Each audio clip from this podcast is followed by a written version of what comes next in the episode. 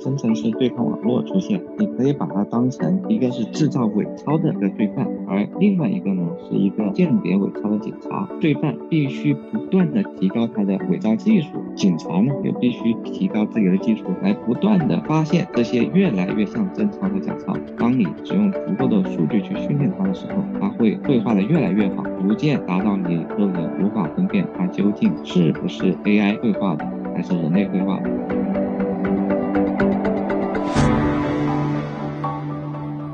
Hello，大家好，欢迎来到北美金视角，我是坐标 Boston 的 Elaine。最近呢，比较火的话题也很多啊，就是关于这个 AI 在不同领域的应用。然后最近我发现，因为我平时去打剧本杀嘛，然后我跟很多剧本杀的这个作家都聊了一下，发现呃剧本杀的这个封面，大家都这些作家纷纷都开始用 AI 作画了，就是产生这个剧本杀这个本的封面这个图。一般的话，他们都会是去找一些画家。或者是跟一些绘画工作室合作啊，去产一个这样的封面啊，我发现这个 AI 作画在这个国内的应用还是挺广泛的啊，所以今天呢也邀请到了两个朋友来聊一聊，一个呢是我们的老朋友 Selina 了，她自己其实啊也。作画嘛，就是他自己也做很多手绘，所以我觉得啊，请到他来跟我们分享一下。还有一位呢，是我们也曾经采访过他，啊，是夏博士，之前跟我们讲过关关于很多 AI 的话题。所以说，Hello Selina，Hello 夏博士，嗯，大家好，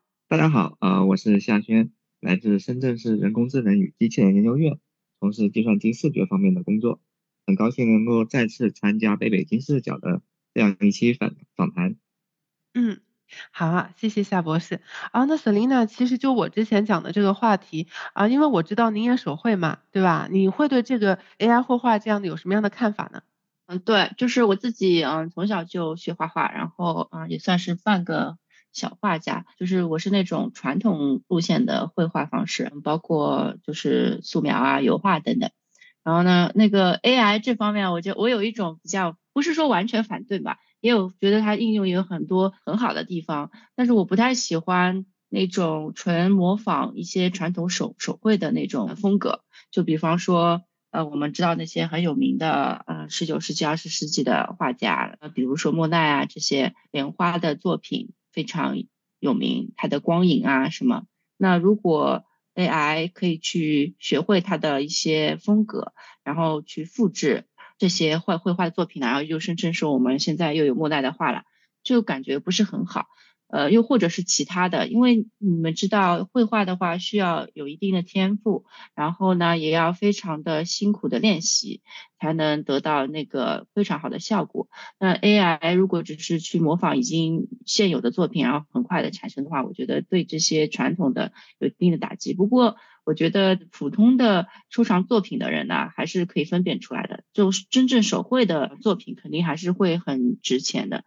那个 AI 做出来的，可能就会比较打折扣。哎，其实您刚刚讲到的这个“模仿”这两个词，我就啊，我很好奇啊，因为我其实很好奇里边的这个 AI 作画的时候，它到底是模仿了一些历史作画这些历史大师的画作呢，还是说它真的在创新一些新的画作？就是我把不同的想法拼凑在一起，我们到底应该定义这是一个模仿还是一个创作呢？这可能也跟它背后的技术原理有关。哎，夏博士，嗯，我就很很好奇，呃，这一个 AI 作画它背后的原理到底是怎么样的呢？就是整。整个 AI 作画它的这个发展历史，能够跟我们简单聊一聊吗？它是怎么样一步一步演化来？发展的驱动因素又是怎么样？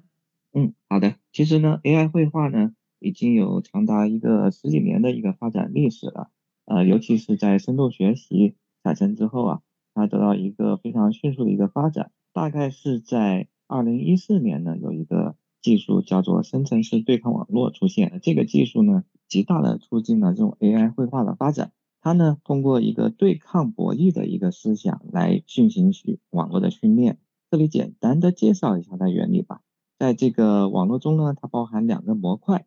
呃，一个叫做生成模块，一个叫做判别模块。你可以把它当成一个是制造伪钞的这么一个罪犯，而另外一个呢是一个鉴别伪钞的警察。那么他们两个就构成一个对抗的关系。这个罪犯必须不断的提高他的伪造技术。使这个他造他制造制造的假钞越来越像真钞，而这个警警察呢又必须提高自己的技术，来不断的发现这些越来越像真钞的假钞。这两个模块呢，在不断对抗的过程中，使得他们的各自的技术都变得越来越好。然后呢，最终这个制造假钞的罪犯，他达到一种以假乱真的效果。呃，这个原理套用到 AI 画绘画中也是这样一个样子。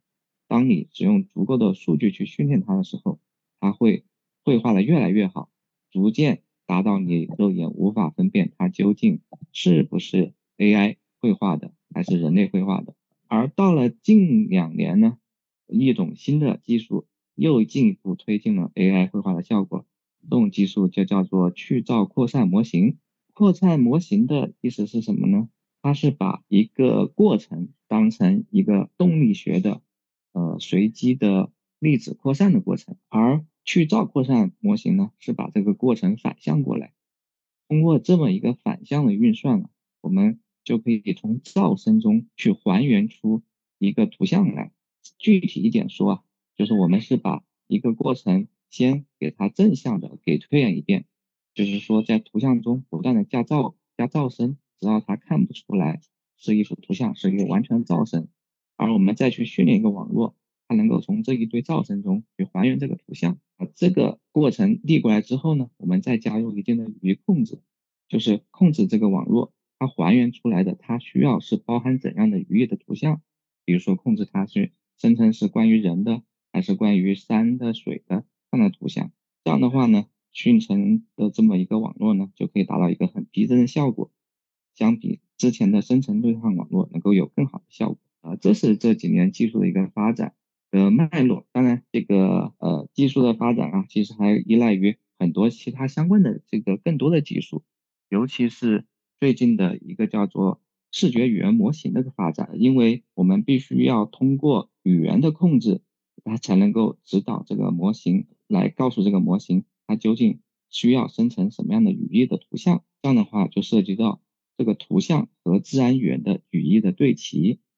在这方面呢，这两年有相当大量的工作在做，正是这一系列的工作导致我们现在的 AI 绘绘画的这个成果非常的显著。对，哎，其实你刚刚讲的这个很有趣啊，就是我我很好奇，在就是说其实是有一个判断的这个标准，一开始都是噪声嘛，然后如果他加呃改变了现在画画的图画图像的一点点，会不会被现在的一个警察给判定为？是可以或者不可以，直到判定为 OK。比如说，我想画一个山，一开始是个噪音，然后一开始我我现在改变了这个图画噪音的一点点，然后这个警察说现在长得不像山，他就继续改，直到这个警察告诉我他像山为止，这个画就会被认可，是这样的。啊，是的，是这样的。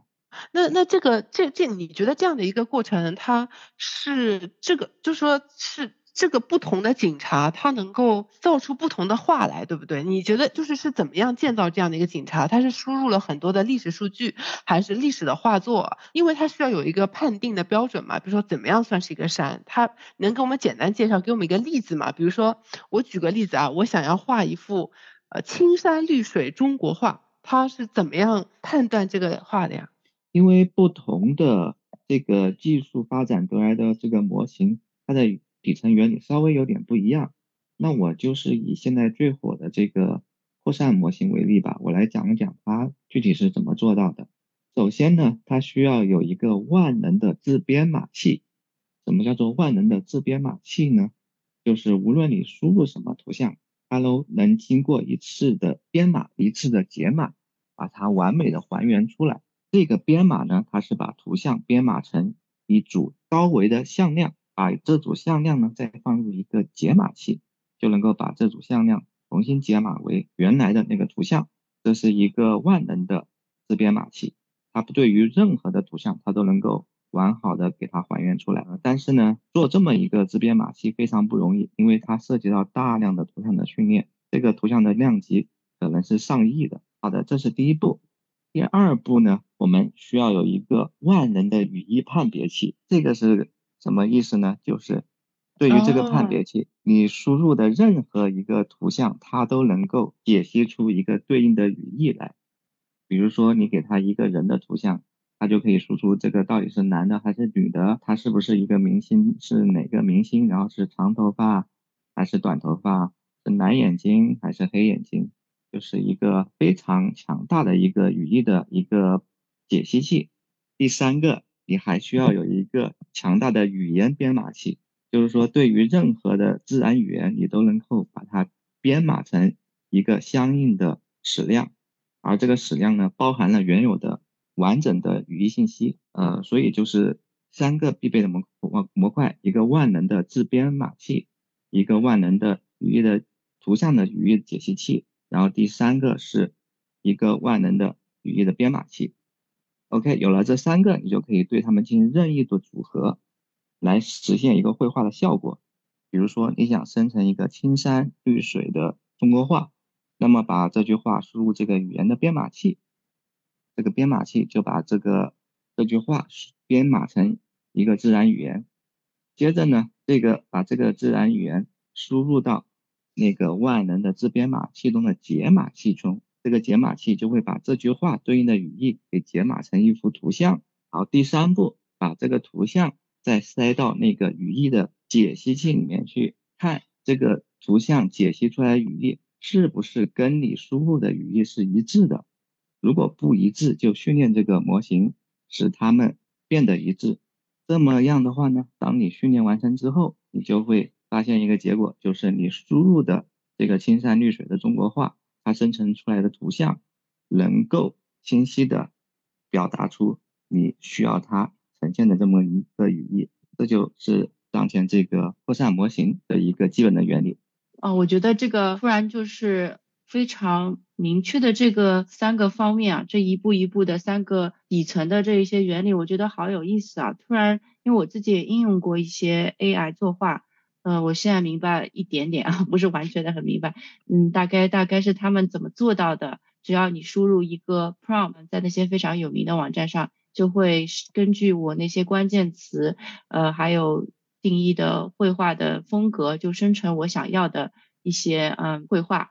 当然有的时候不对嘛，就是就像夏博士说的，他们要不断的训练训练训练到，呃，是我要的那个语义的意思。我觉得好有意思哦。那我又想问一下，刚才一开始的时候，伊莲他有提到过剧本杀这样子的，就是剧本杀封面啊，他说的是剧本杀封面，呃，会用到一些 AI 作画，以前会找一些手绘师呃或设计师、平面设计师来做。那你说的他这一类型的这种画是哪一种技术呢？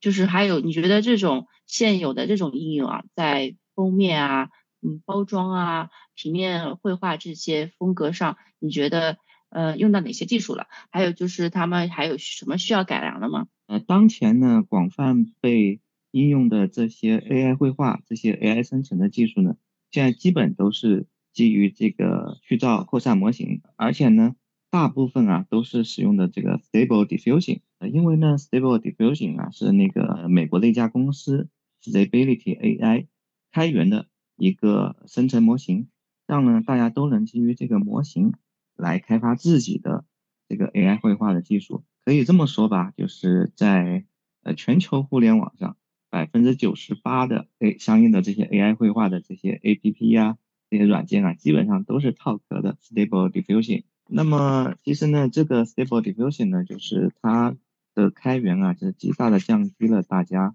进行 AI 绘画的这么一个门槛。我想问一下，就是你刚才说网上大多数的比较有有主主流的都是用 Stable Diffusion，那我们知道最最有名的网站就是呃 Mid Journey 嘛，嗯，大家他在 Discord 上可以直接用的，然后生成了一些油画，甚至去参加比赛拿了第一名，嗯，他们这些而且还是免费的耶，就是像 Mid Journey 啊，很多 AI 它都是免费的。我在想，你刚才说有上亿的 training 啊，这种，那它成本会不会很高？那为什么这些很多网站，它现在给我们使使用的话，也不需要收什么很多费用，最多也有一些，就是每幅画收取很小的一幅一点费用。对你刚刚提到的 Mid Journey，它是跟 Stable Diffusion 就是相当于对抗的另外一条路线，因为它走的是一个闭源的路线。其实现在的 AI 绘画的相应的 App 啊，还有网站啊。他们其实都是基于这个呃扩散模型来做的，只不过他们呢就是有开源的，有闭源的。闭源的呢主要是两家最著名，一家是这个 Midjourney，一家是这个 OpenAI 的 DALL-E。而这个开源呢，最火的呢就是 Stability AI 的 Stable Diffusion。那么其实他们的这个技术原理啊，本质上都没有太大的区别，只不过是各自有各自的一些特有的一些功能上的改进。所以呢，他们的生成效果啊，就是可能偶尔会有些差异，但是呢，一方强了，另一方呢，在可能一两个月之内又能马上赶上来。所以呢，他们的这个公司的市值也都挺高嘛，大家也都知道，呃，一直是引领这个 AI 绘画的一个发展的领头羊。呃，但是呢，如果说有什么弱点的话呢，就是现在呀，图片的生成已经达到非常逼真的地步，呃，只有个别的一些地方，比如说手的绘制啊，AI 还不是能够非常的完美的产生。再一个呢，就是视频的生成，现在还没有特别完善的一个完美的一个方案。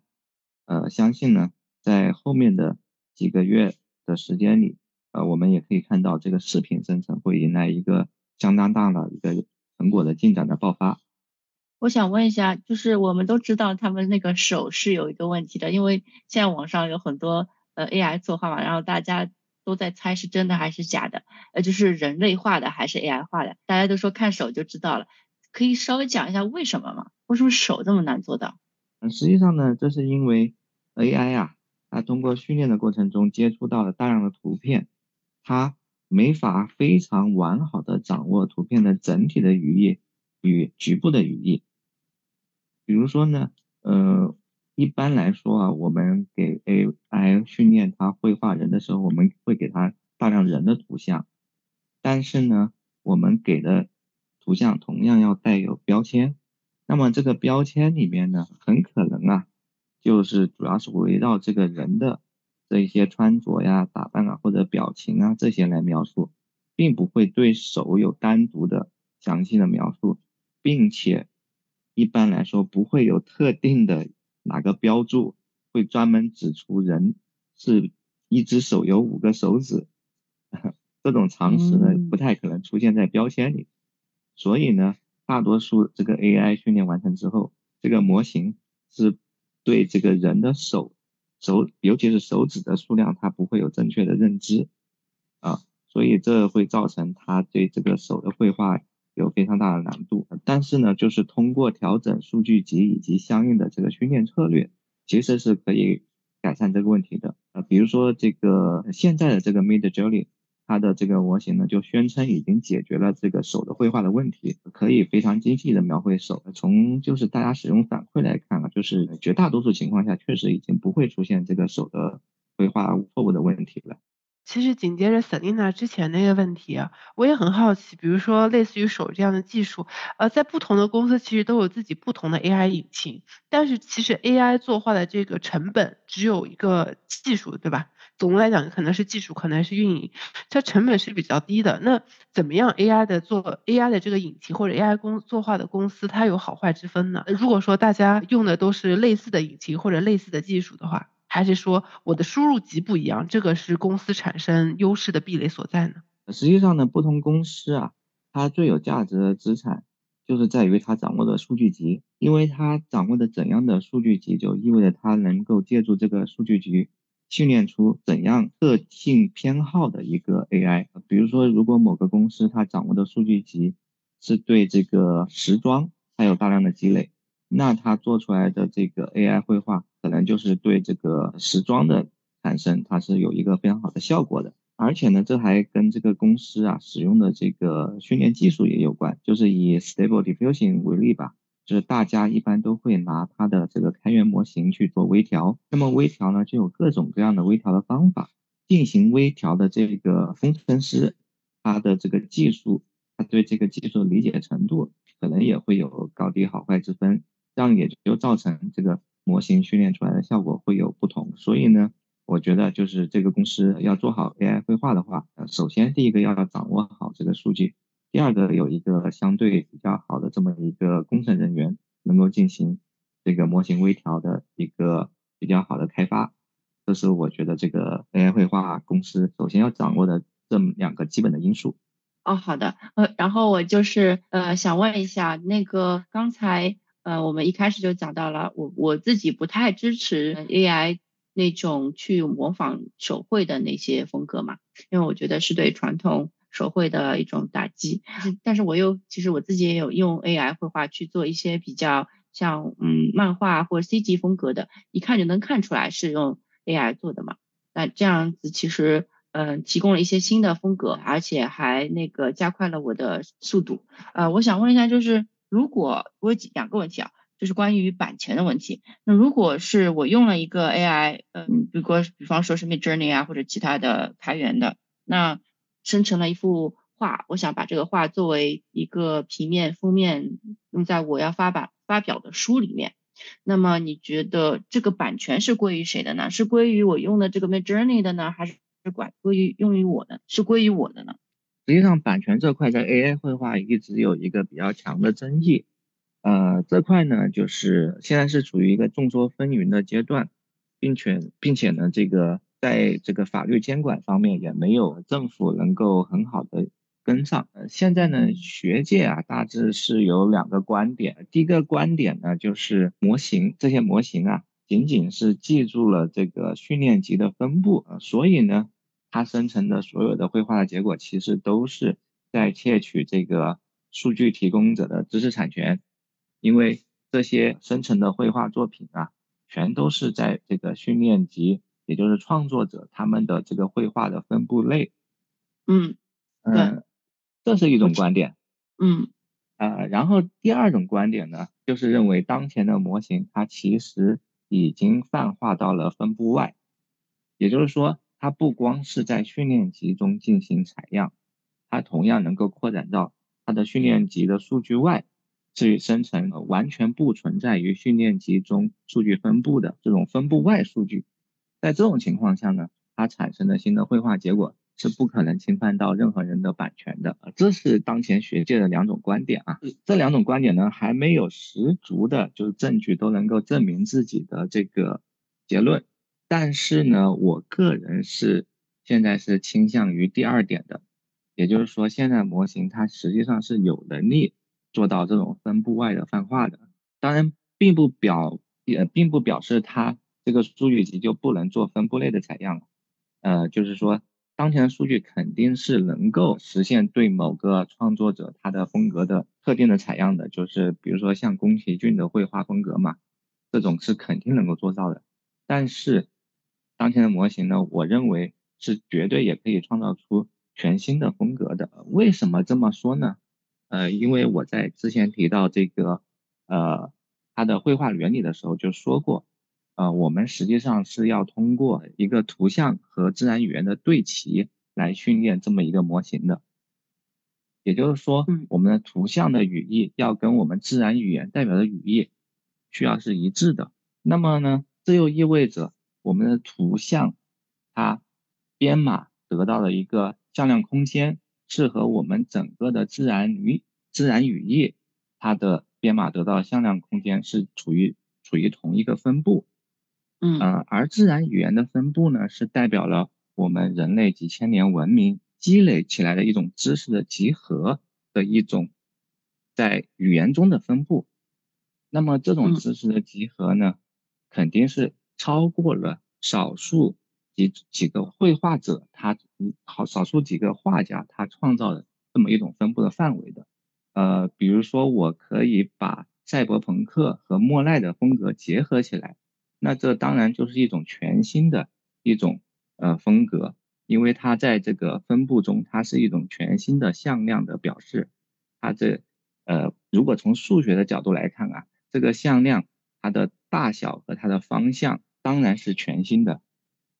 所以呢，我认为，呃，这个模型它是能够进行一种分布外采样的，也就是说，它可以做到不侵犯训练集里面的创作者的版权，而产生全新的绘画。嗯，好，你之前也提到了关于这个 AI 视频可能是一个比较问题比较大的这个发展方向。那关于 AI 作画，呃，您会觉得它未来的发展趋势如何呢？嗯，因为如果作画把它动起来的话，就是视频嘛。然后你也提到了说这样的风格是不是说 AI 作画它的未来，一个是会往 AI 视频靠拢，还有一个方向想想想问您的是确认这一点，还有一个方向是它有没有机会阐述一种全新的这样的一个画的风格？你刚才也提到了，这样子是不是一个主流的这个也不会侵犯到版权的这个发展方向呢？你会怎么看这个 AI 发展方向这一？呃，如果纯论这个。单幅图像的这个 AI 生成绘画来说的话，我认为当前是已经接近一个天花板了。也就是说，现在的这个图像的生成的质量，啊，无论是这个生成质量还是它的分辨率啊，现在都已经能够很好的满足我们各种应用的需求了。呃，所差的只是呃真实度的进一步提高，但是已经离这个人眼能分辨的极限已经很接近了。所以我觉得从这个单纯的这个图像生成角度啊，这个天花板已经是很接近了。那么就是之后的，就像我之前提的，就应该去发展视频的生成。理想的情况是怎样呢？就是极端一点啊，就是说以后啊，我们都不用拍电影、拍拍电视剧了，把剧本输入这个 AI，它直接就给你生成一个电影、一个电视剧。啊，天呐！动画片呃，动画类型的视频是可以的吧？因为现在已经有有那个呃播客用 AI 做成视频了，自己不需要露脸的。对，是吗？是可以的。嗯，对对对，有这已经有相关的这些应用，其实都已经有了。只。不过离这个呃。离达到这种好莱坞大片这种标准还差得比较远。哦，你说的是好莱坞大片，OK。天呐，那感觉导演和这个明星的工作都可能会被取代了。那您接着说，就是关于未来。呃，然后呢，还有一个方面就是需要警惕的方面，就是伪造，就是各种各样的图片的伪造。因为现在我们在这个现实生活中，我们越来越依赖于这个互联网这个数字的呃数据。那么图像的生成呢，它越来越真实之后，也越来越可能就是产生大量的伪造的数据来干扰、影响我们的正常的生活。这一块呢，就是需要有更强的这种 AI 绘画